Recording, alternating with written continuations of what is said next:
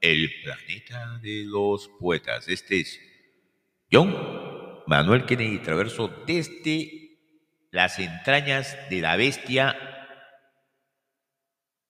de la ciudad de Nueva York.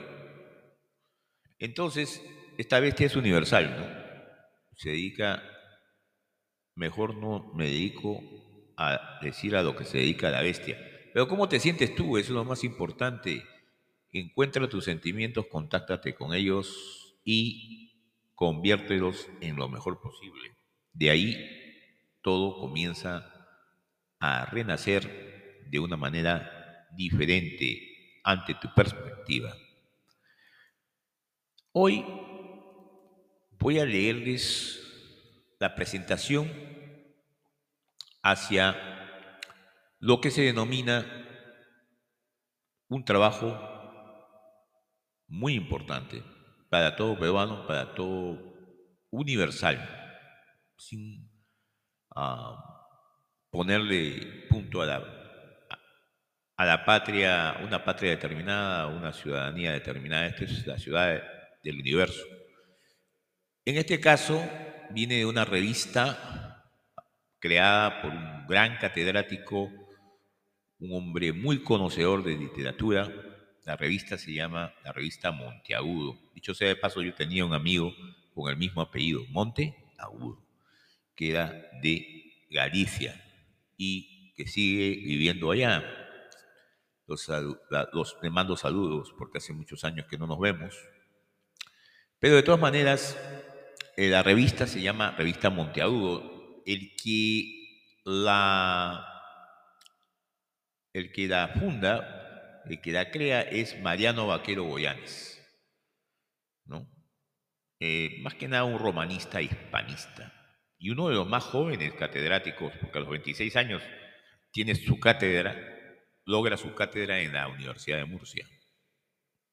Ante muchos entendidos, tuvo que pasar su tesis ah, doctoral, logrando así su cátedra de Murcia a los 26 años.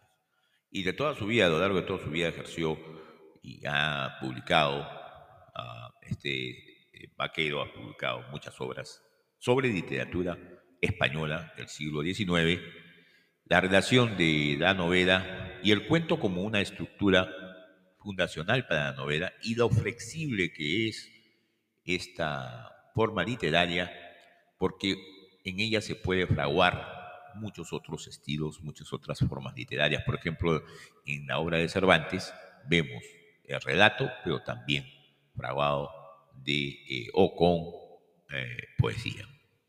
Bueno, entonces leeré pues la presentación en la revista eh, esta Monteagudo y de qué se trata este episodio es justamente lo que voy a leer.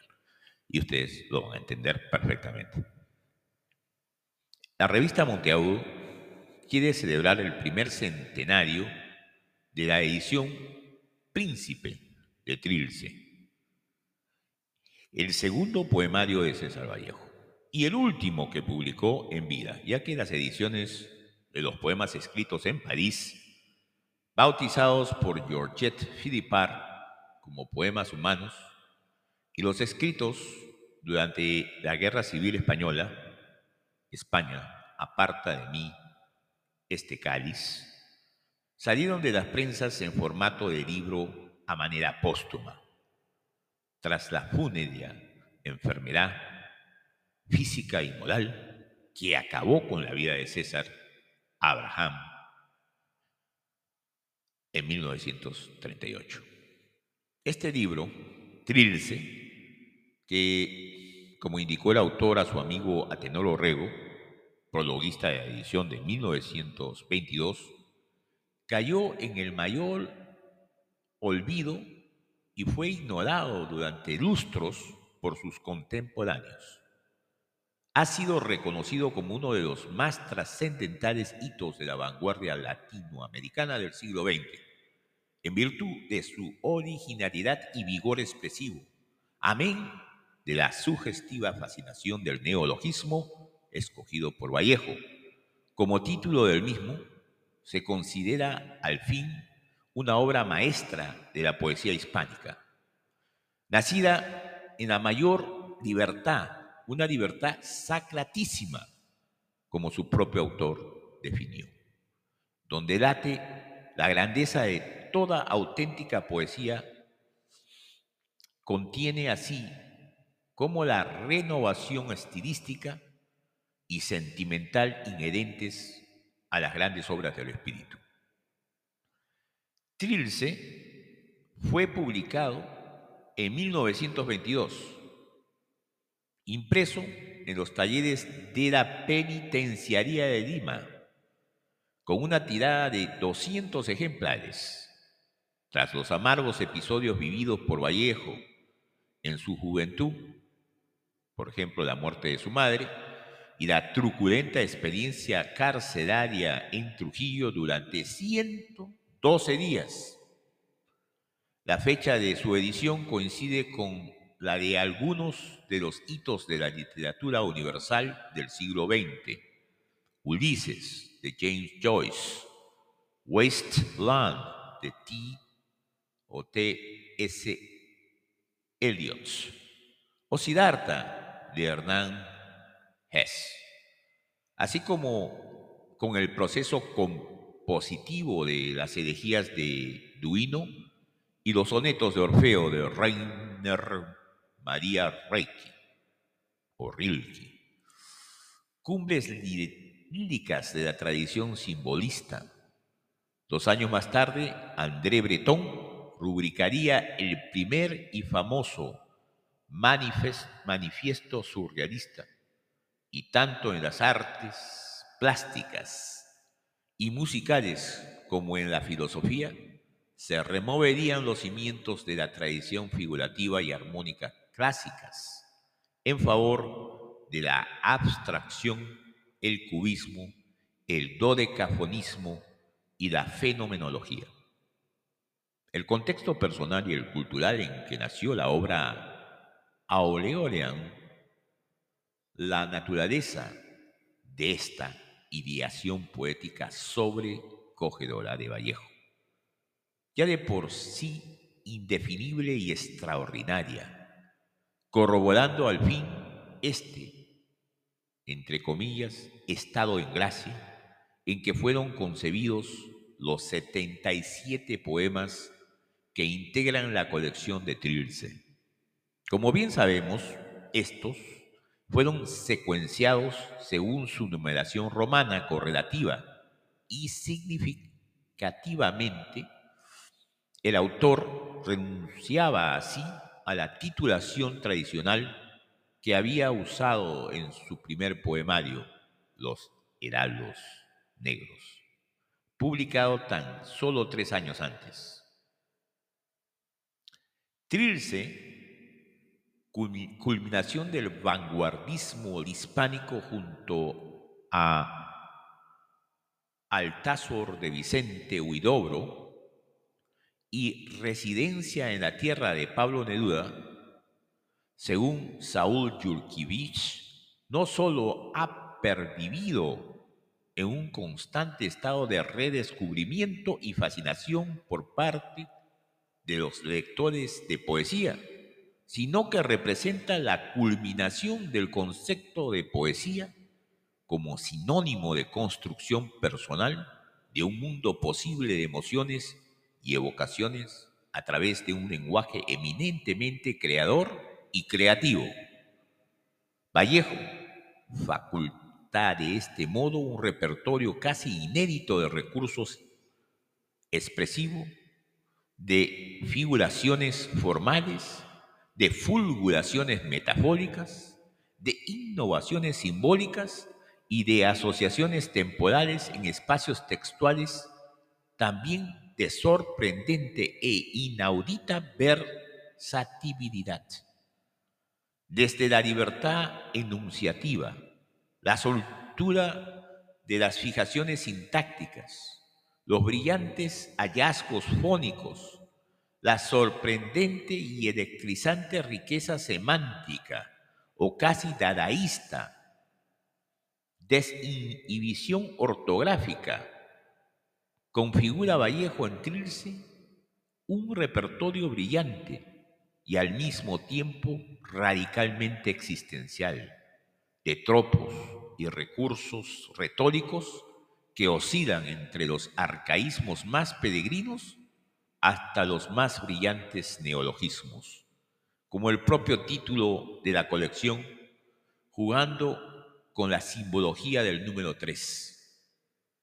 Con este número, el traje que vestí mañana, con que inicia enigmáticamente el poema 6 de Trilce, la revista Monteagudo decide tributar un reconocimiento académico donde no sea ajeno el sentir poético a este poemario esencial y memorable al que siempre cabe regresar para hallar nuevos tesoros en sus crípticas estrofas, para reconocer que la hermenéutica no está reñida con el placer de la lectura, sino todo lo contrario, que puede potenciarla en la iluminación de sus misterios, preservados al fin por la tenacidad permanente de su necesaria repetición consustancial.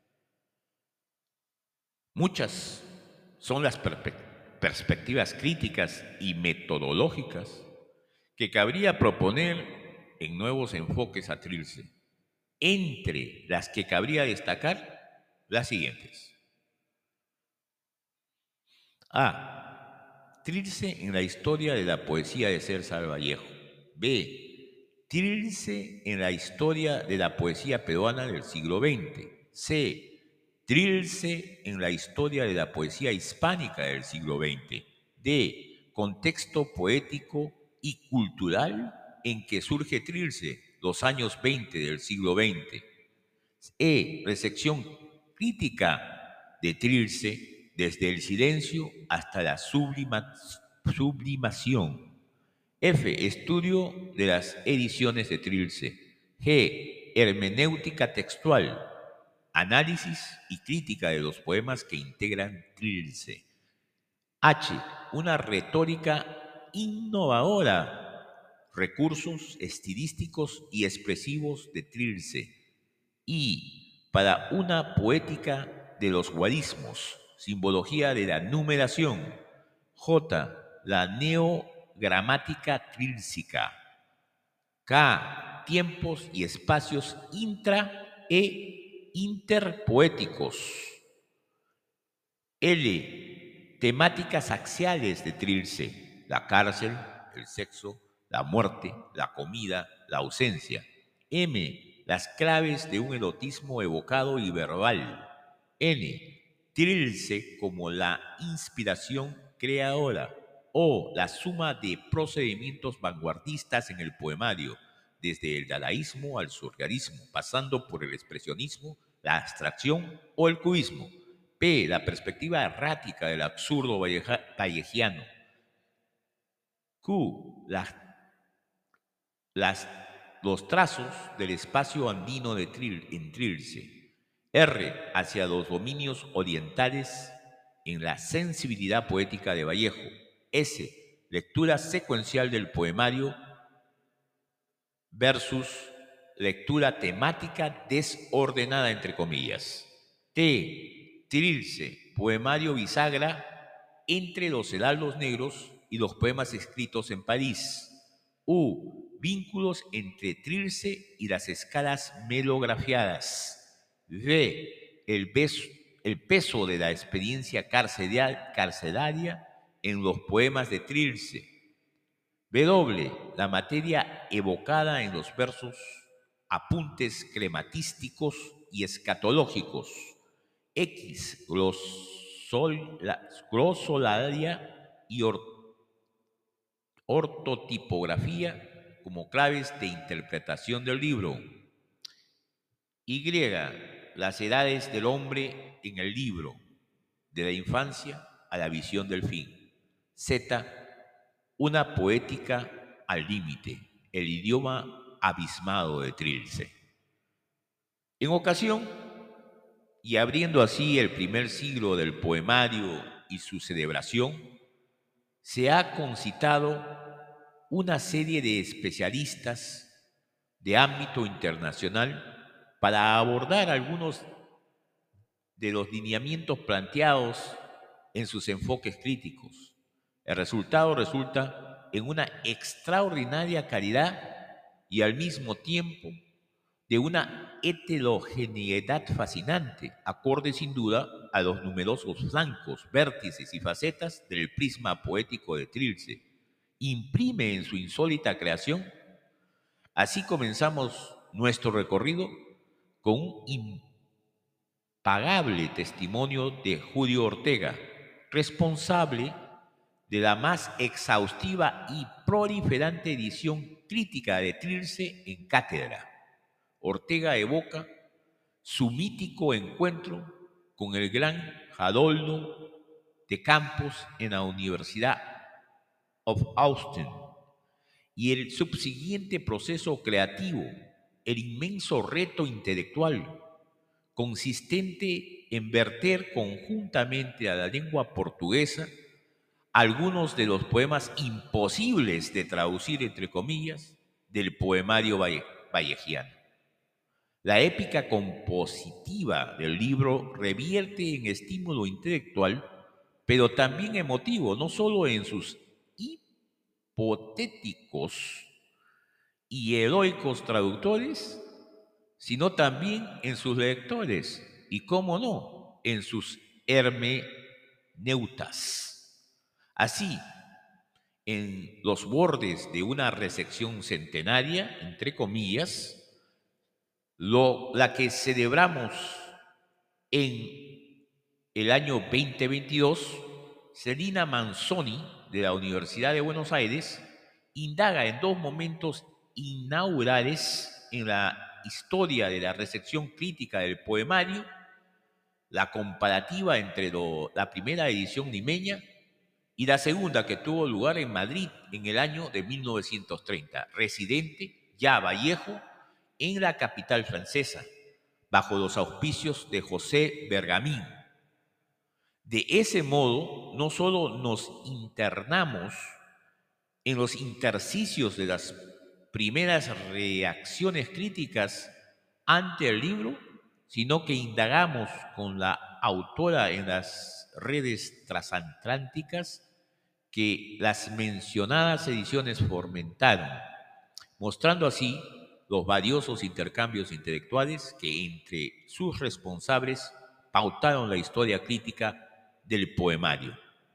También el artículo de los profesores Carlos Fernández de la Universidad de, from the University College London y Valentino Iannuzzi, University of Manchester, aborda una perspectiva historiográfica genética, pero en este caso poniendo la mirada en el aspecto más estrictamente hemerográfico, los autores rastrean los primeros números de la revista Perú, fundada a comienzos de la década de los 20 por José Eulogio Garrido, miembro de la Bohemia Trujillana, donde aparecieron las primitivas versiones tituladas de los poemas Tercero y 50, eh, eh, déjame, ver bien esto porque está en números romanos, y 46 ah, de Trilce, bajo el nombre de las personas mayores y flaqueza, entre comillas, respectivamente, la reproducción facsimilar de algunos de estos textos de estudio por pormenorizado de las circunstancias que rodearon su publicación, ofrecen datos inéditos de incalculable valor para la revisión del poemario en su primer centenario de existencia. Una sección axial del dossier, del dossier está consagrada a estudios específicos, análisis y comentarios de ciertos poemas de Trilce, así el aspecto temporal, eje compositivo y médula ósea de la hermenéutica textual de Trilce y más concretamente la transfiguración que del mismo se materializa en los poemas hacia la búsqueda de una dimensión imaginaria. Reclama la atención de Milena Rodríguez, Milena Rodríguez Gutiérrez, de la Universidad de Granada, que centra su lectura en los poemas 44 y 28 y establece una personal categorización entre un tiempo implícito y un tiempo explícito o sugerido en su análisis. También en una cuestión medular relativa a la temporalidad, aunque en este caso ligada al protagonismo femenino y la presencia de lo corpóreo, se sumerge, la propuesta de Olga Muñoz Carrasco, St. Louis University, Madrid. El poema 35, en su ligazón compositiva entre el fenómeno temporal y la dimensión erótica, extrae en esta lectura una dimensión de mayor amplitud que afectaría a uno de los ejes discursivos más acendrados en la entraña del libro y nos permitiría descubrir parte del recorrido sanguíneo del poemario. También en la secuenciación poemática hacia la celebración del cuerpo y de los afectos, entre comillas, se adentra el artículo de Jorge Chen Cham de la Universidad de Costa Rica.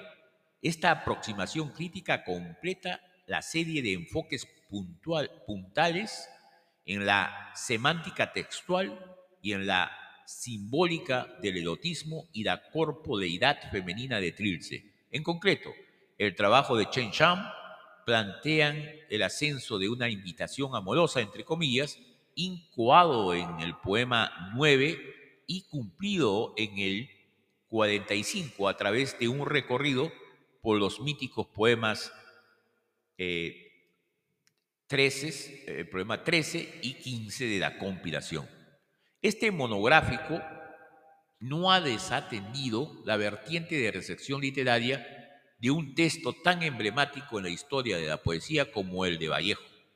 Y no solo, la recepción más clásica en autores de la generación de los 50 en España o de las últimas décadas de la poesía peruana y en general andina y latinoamericana, sino en autores contemporáneos.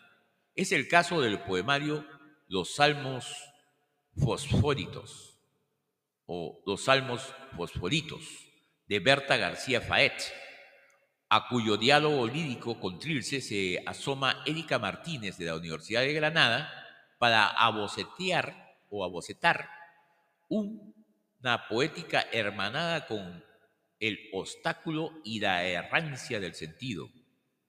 Aspectos como el humor o la neurosis vertebran extremos concretos de esta epifanía de una declaración de amor, entre comillas, que trasciende en García Faet los experimentos heteroglósicos de Vallejo para alcanzar la potencia lírica de la inestabilidad significante. Asimismo, este lenguaje en devenir que exhibe Vallejo y que supone la esencia ontológica de este poemario de 1922 es objeto de atención por parte de Ina Salazar, de la Sorbonne University. University. Un lenguaje poético en perpetua tensión expresiva y de sentido, el hilo de la modernidad y las vanguardias que atravesaron la vida de Vallejo pero también de su propia mutabilidad personal, social y afectiva en un escenario creativo de una gran ductibilidad y permeabilidad, que permiten finalmente el verbo del detrirse, viajar también en el tiempo, realizarse y devenir otro, vivir varias vidas y seguir interrogándonos, interpelándonos hoy. Como cabe inferir, de todo lo anterior expuesto, el curioso lector y el atento especialista que se adentren en las páginas de este monográfico de Monteagudo que he tenido el placer de coordinar en los albores de este centenario, revelan la inmarcesible potencia creadora de Trilce y confirmarán la noción de un verbo poético liberado en busca de una mayor explosión significativa.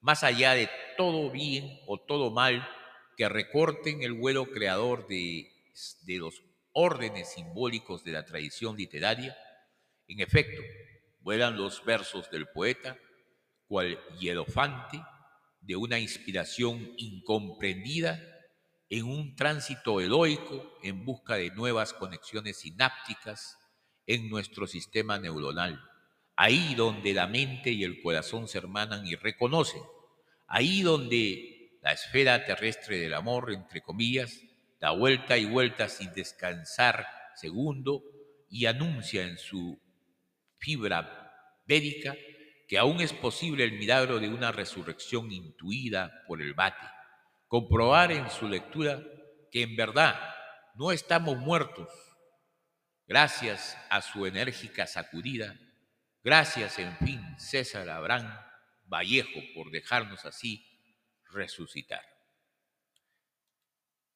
Ese es el fin de la presentación que la revista Monteagudo se eh, creó para celebrar la celebración monográfica y los estudios que en ella encierran, maravillosos por supuesto, profundamente pensados y sentidos por estudiosos académicos de diferentes universidades del mundo magnífica y la vamos a seguir leyendo, por supuesto. Este es el primer capítulo del traje que vestí mañana.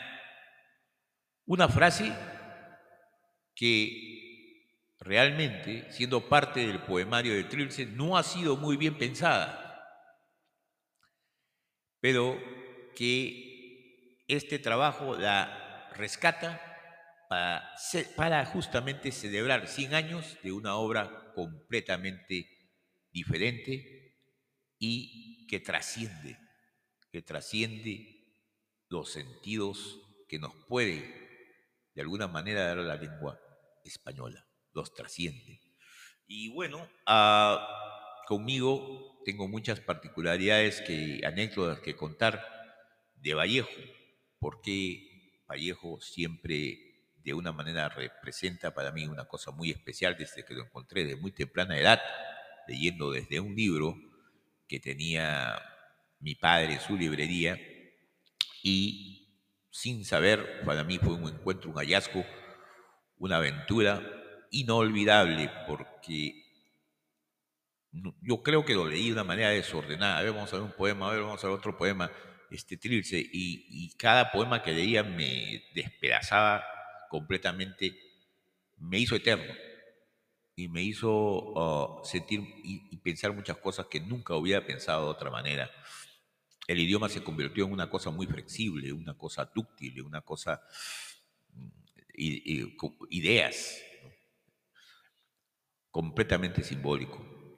Y reflejó para mí un proceso que no acaba hasta este momento, ni acabará conmigo tampoco, porque hay en otras mentes que puedan de una otra manera leer a, este poemario y otros poemas que hizo el pate peruano César Abraham Vallejo. Conmigo sigamos poniéndonos el traje que vestiremos, que habremos vestido mañana.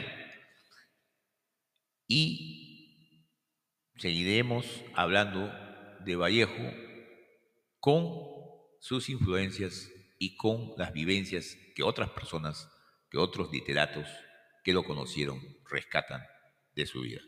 Aparte, seguiremos, como comenzamos este, ah, este, estos episodios, con poemas de Vallejo.